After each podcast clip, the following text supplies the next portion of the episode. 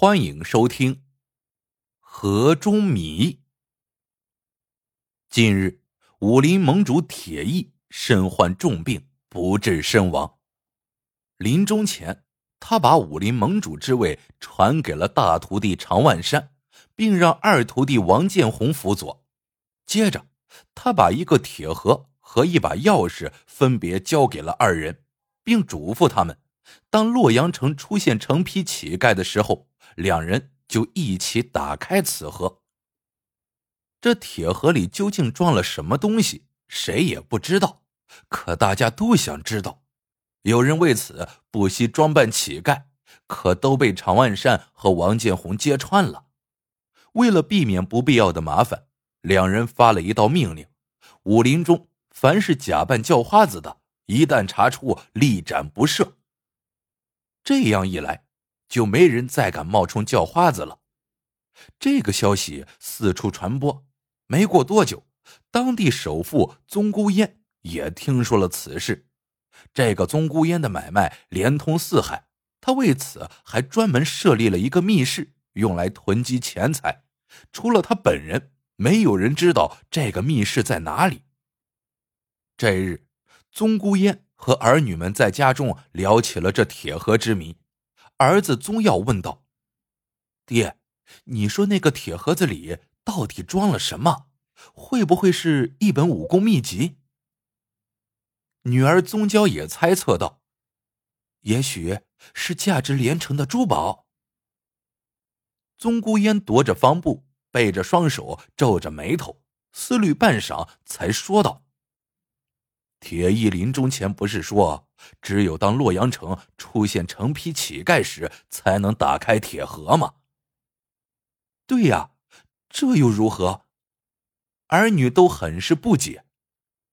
宗姑烟点拨道：“洛阳乃当朝圣都，如果洛阳都出现了成批的乞丐，那其他地方的人还过得下去吗？”铁翼侠肝义胆，才被大家推举为武林盟主。他为什么要让人在洛阳城里出现成批乞丐时才打开铁盒呢？我想，铁盒里的东西一定是足以拯救万民的稀世之宝。宗耀顿时恍然大悟：“爹，你分析的太透彻了。那么，我们现在该怎么办？”宗姑烟冷笑一声。怎么办？当然是想法子把东西给弄过来呀。可常万山和王建红可不是花架子呀，这个事情恐怕有点棘手。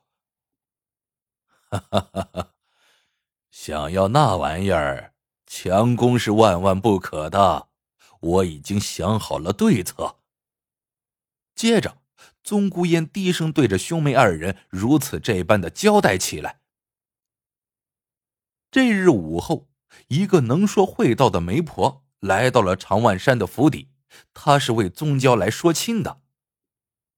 常万山让人把媒婆请进了大门，那媒婆屁股还没坐稳，就口若悬河的说开了：“我们老爷仰仗常英雄的胆识，希望小姐能与少侠喜结良缘。我们家小姐不敢说倾国倾城，却也是如花似玉。”我们家老爷呀，就这么一个女儿，如能与少侠共结连理，嫁妆是亏不了的，黄金千两，珠宝十箱，古董字画，人参雪莲，什么都给你。一个月后，一支迎亲队伍浩浩荡荡的开进了常万山的府邸，从此，宗娇有了一个新的身份——盟主夫人。酒宴散后，宗娇扶着醉得不成样子的常万山，跌跌碰碰的进了房。宗娇偷偷把一包东西倒在了酒杯中，对烂醉如泥的常万山说道：“把这杯交杯酒给喝了吧。”常万山醉醺醺的端起酒杯，怎么，这酒有股怪味儿啊？是你喝多了，哪有什么怪味？宗娇心里紧张的要命，生怕露出破绽。好在常万山没再多说，接过酒杯，一口就灌进了肚子。娘子，呃，你看这交杯酒我也喝了，我们这就安寝了吧。常万山开始脱起了外套，突然他一下子蹦了起来，站在床头边上，脸色苍白，把宗娇着实吓了一跳。宗娇心里暗暗想到：也许药力已经发作了，只要服下这失魂散，三个时辰内叫他做什么，他就会做什么。不如先试一试再说吧。于是他娇怯怯的说了一声。常大哥，去把蜡烛燃起来。借着朦胧的月光，常万山迈着沉重的步伐走到了烛台前，生硬的点燃了蜡烛。宗娇顿时大喜，厉声道：“去，快把盟主临终前留下的铁盒给我拿来！”常万山呆板的迈着步子走出了门。宗娇在屋内焦急的等待着。一刻钟，一个时辰，两个时辰。终于在天麻麻亮的时候，常万山回来了。只见他满脸污垢，披头散发，满是伤痕。这一晚，他不知道跌了多少跤，才取回了铁盒。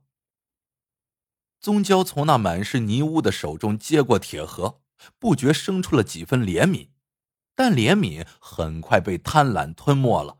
他抽出一把青光四射的匕首，迅速刺进了常万山的胸膛。接着，宗娇把铁盒包好，匆忙唤来陪嫁的亲信家人，让他们星夜赶回娘家，把包裹交给父亲。谁知家人前脚刚走，常万山的弟子就来到了新房门口，要求拜见师傅。此时，宗教还来不及收拾现场，顿时慌了手脚。常万山的弟子们闯进新房，一看师傅直挺挺的躺在地上，顿时怒发冲冠。一个弟子说：“夜里我看见盟主一个人跌跌撞撞的行走，就发现了他不对劲儿，那模样分明是中了迷药失魂散，中毒者神经麻痹，任由下毒者驱使。说，你究竟有何阴谋？”宗娇见大势已去，哈哈苦笑几声，抽出那把刺杀常万山的匕首，在自己颈上划出了一抹红丝。常万山死后，武林大乱，各路豪杰为争夺武林盟主之位，杀得血雨腥风。铁盒的事情渐渐的淡出了人们的视线。而此时，宗姑烟。却正在与儿子闭门研究刚得到不久的铁盒，这可是用女儿的性命换来的。可是他们用尽了各种法子，就是无法打开铁盒。看来一定要得到钥匙才行。可这钥匙却偏偏在王建红的手里。这一天，宗姑烟得到消息，王建红为结束武林纷争。决意召开武林大会，百类比武，选举新一届的武林盟主。宗姑烟计上心来，命儿子宗耀带着一批亡命之徒赶去比武之处。不久，比武大会如期召开，各门各派都率人赶到。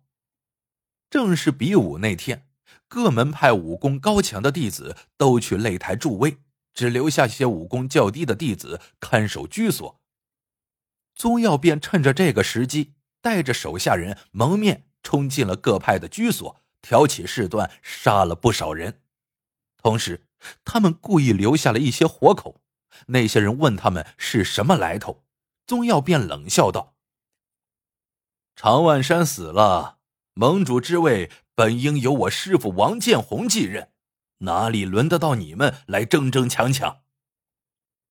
而此时。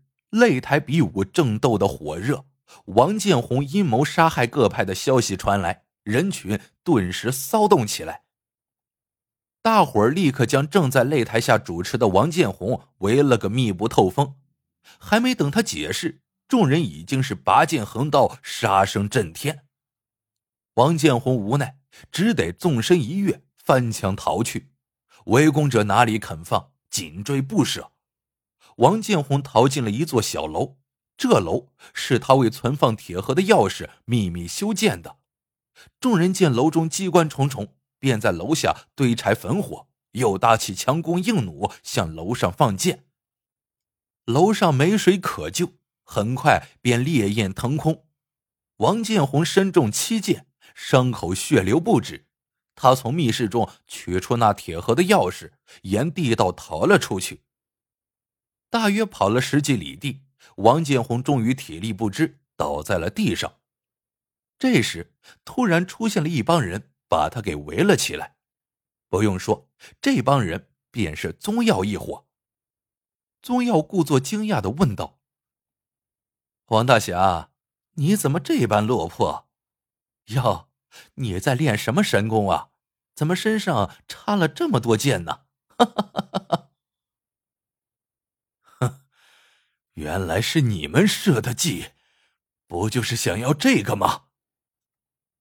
王建红从兜里掏出了铁盒的钥匙，宗耀一下子就来劲儿了，想要上前去夺。